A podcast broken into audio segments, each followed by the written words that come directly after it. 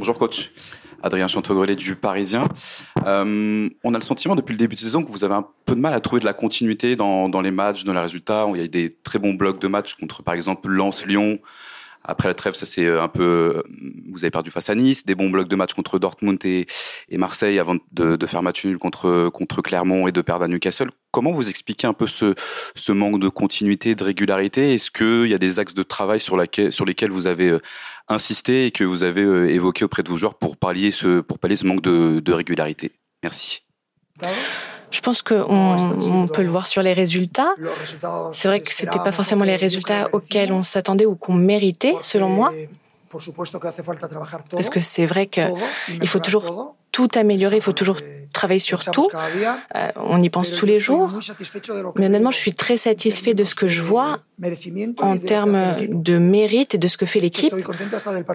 Et même le match qu'on a perdu euh, à Newcastle, honnêtement, moi j'en suis content. Je pense que l'équipe continue à aller de l'avant. Pour l'instant, je ne sais pas quel niveau on se situe, mais je pense qu'on est à un, niveau d'amélioration très optimiste et très satisfait de ce que je vois. Voilà, ça c'est mon opinion et c'est ma réalité, ma perception. Bonjour coach. Arthur Perrois, RMC. Euh, on sait que vous êtes très sollicité, vous en avez l'habitude, vous êtes passé par de très grands clubs avec euh, beaucoup de conférences de presse, des interviews d'avant et d'après match. Est-ce que tout simplement c'est un exercice que euh, vous appréciez avec euh, les journalistes? Merci beaucoup. Oui, j'adore, mais le problème c'est qu'à chaque fois vous êtes de moins en moins, donc je vais finir tout seul dans la, dans la salle de presse, c'est mon travail. J'apprécie de faire les, les interviews, les conférences de presse, le terrain euh, en, tant qu'entraîneur, surtout quand on gagne évidemment. quand on perd, c'est quelque chose de différent, c'est plus de souffrance, mais comme tous les entraîneurs, moi je me sens très bien et j'essaye de renvoyer euh, l'affection que je reçois. Donc, euh, si vous me posez une question, euh, vous me posez une question de manière agréable, je vous répondrai de manière agréable. Est-ce que vous pensez que la trêve internationale a pu faire du bien à Kylian Mbappé, qui a fait des bons matchs avec la France? Il avait été bon aussi en, début de saison, mais est-ce que vous pensez que ça peut aussi l'aider à être dans une bonne dynamique et le relancer pour euh, son retour avec le Paris Saint-Germain. La seule chose qui lui a manqué durant les derniers matchs avec nous, c'était les buts. Mais je pense qu'il a fait de très bons matchs, il a eu des occasions de but, il aurait pu marquer deux, trois buts. Donc euh, je pense qu'avec un, joueur et avec de tels chiffres, on ne peut pas penser que s'il ne marque pas pendant un ou deux matchs, il ne joue pas bien. Il joue très bien avec le PSG et très bien avec l'équipe de France. Donc je pense que c'est une constante de sa carrière. Moi, je pense qu'il est toujours bien. Par rapport à la dernière trêve internationale, avant Nice, vous aviez eu qu'un seul entraînement possible. Là, il y en a deux. Est-ce que ça va être suffisant pour remettre euh, les 17 internationaux qui étaient en sélection euh, de pied et faire un grand match face à Strasbourg? Merci. La chance d'entraîner une équipe comme le PSG, c'est que tu as beaucoup de joueurs internationaux et de qualité. Donc c'est vrai que parfois, ça peut être un problème quand il y a ces pauses, ces, ces trêves. Mais moi, je me plains pas. J'ai un très bon effectif. Dernière trêve, c'est vrai qu'il y a eu la, euh, la défaite avec Nice, c'était un mauvais résultat. Donc maintenant, on essaie vraiment de d'inverser la tendance. Et c'est vrai que c'est un entraînement différent, mais je ne me plains pas. Bonjour, José Barroso du journal L'équipe. Je prolonge la question. En quoi c'est difficile en tant que coach euh, ce match après une date à FIFA Est-ce que c'est physiquement, les joueurs sont euh, pas au même niveau, il n'y a pas les charges de travail habituelles Est-ce que c'est euh, les automatismes Qu'est-ce qui, est perturbant? Moi, en tant que joueur, je l'ai vécu parce que par chance, j'ai joué en tant qu'international. C'est vrai on, qu'entraîneur euh, du Barça et avant, enfin avant et maintenant du PSG, c'est vrai que euh, les joueurs ont toujours une stimulation différente, très puissante, très forte quand ils vont jouer avec euh, avec leur équipe nationale, avec les sélections.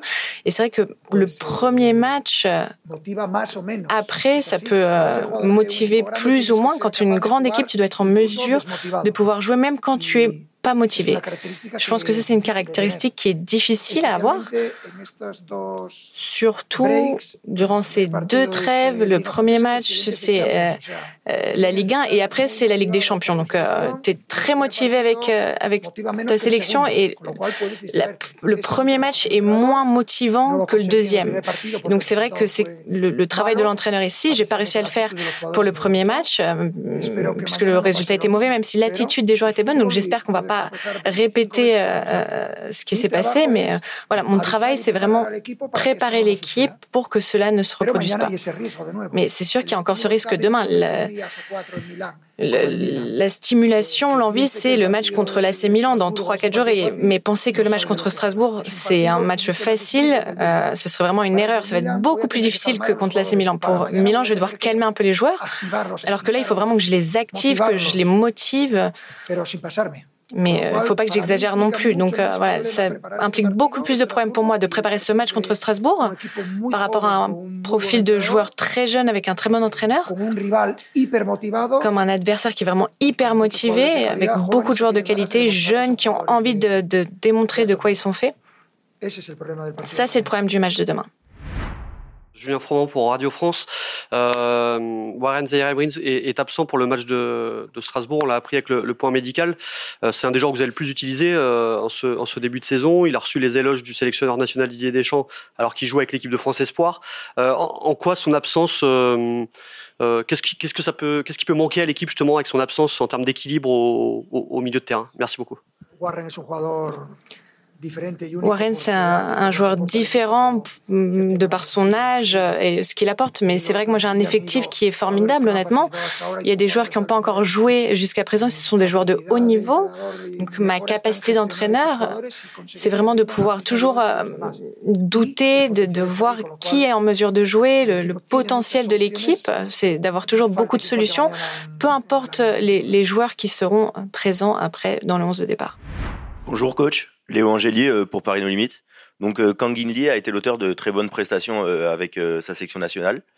vous, dans quel registre, dans quelle position, vous pensez que son rendement sera optimal pour votre, pour votre équipe?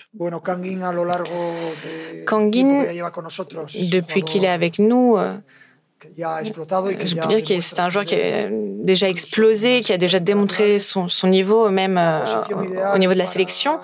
Je pense que son poste dans notre système serait peut-être au niveau plus intérieur, donc un, milieu euh, dans l'axe, mais il pourrait aussi jouer comme neuf, il pourrait jouer un peu plus euh, externe aussi. C'est un joueur qui a vraiment euh, la capacité de marquer aussi, qui a un très bon tir, qui sait bien faire les dernières passes. Donc c'est vraiment un joueur intéressant et on est vraiment très heureux de l'avoir avec nous. Rebonjour coach. Euh, un, autre sujet euh, qui peut-être vous tient à cœur et qui est au cœur de l'actualité, c'est l'utilisation des réseaux sociaux. Est-ce que vous sensibilisez vos joueurs euh, à, à, leur utilisation d'une manière particulière depuis votre arrivée au Paris Saint-Germain? Merci beaucoup. Les réseaux sociaux, évidemment, qui sont très importants, on le sait, ça fait partie de l'actualité. Et je pense que la plupart des joueurs ont des gens qui, qui les aident, qui les euh, supportent sur ça. Je ne sais pas s'ils ont, s'ils le font eux-mêmes, voilà, s'ils ont une équipe de communication derrière. Je ne parle pas du type de communication qu'ils doivent avoir. Je suis pas leur père, honnêtement, je suis leur entraîneur. Euh, évidemment qu'il faut qu'ils fassent attention, mais je pense qu'ils sont intelligents. Ils savent que les réseaux sociaux euh, peuvent apporter des, des, des informations utiles pour les supporters, mais ça peut aussi être un risque. Donc, il faut toujours être attentif quand on les utilise. Euh, mais ce qui est important, c'est de ne pas euh, gâcher euh, du temps dans ça. Quoi.